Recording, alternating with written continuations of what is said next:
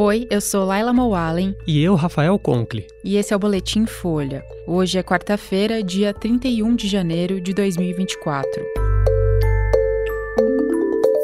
Lula demite número 2 da ABIN, citado em operação da PF. Globo, Kawai e Caixa se credenciam para operar apostas no Brasil. E Zelensky pede para comandante militar sair e abre crise na Ucrânia.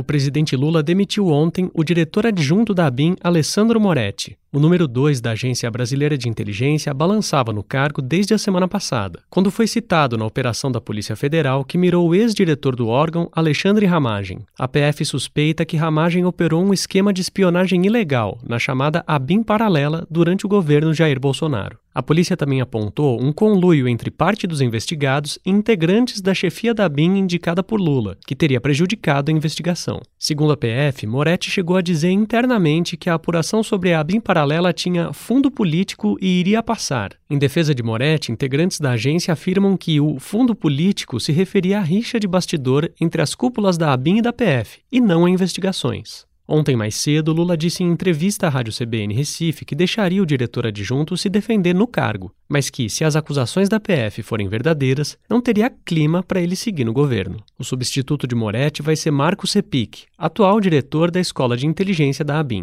O diretor-geral, Luiz Fernando Correia, segue no posto.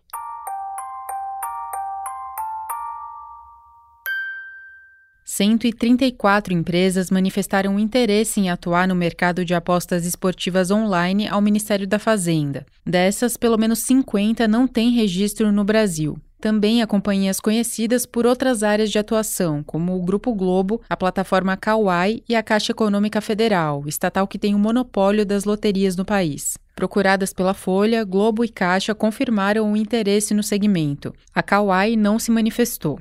As apostas online foram liberadas no Brasil em 2018, mas a demora na regulamentação permitiu que o mercado fosse dominado por casas com registros em outros países, atuando sem regras claras nem fiscalização. A regulamentação brasileira começou a avançar só no ano passado. A Fazenda abriu um chamado no fim de outubro para que as empresas interessadas em atuar nesse mercado se cadastrassem. Para operar, elas precisam ter sede no Brasil, além de outras exigências que ainda vão ser definidas. A demonstração de interesse não garante autorização para atuar no país. Algumas empresas que se credenciaram na Fazenda já foram alvo de investigações da polícia e do Ministério Público. A Blaze, por exemplo, que opera em Curaçao, é acusada de estelionato por não pagar prêmios a apostadores. A defesa da companhia diz que ela opera com profissionalismo e que pelo menos um dos inquéritos contra ela já foi arquivado.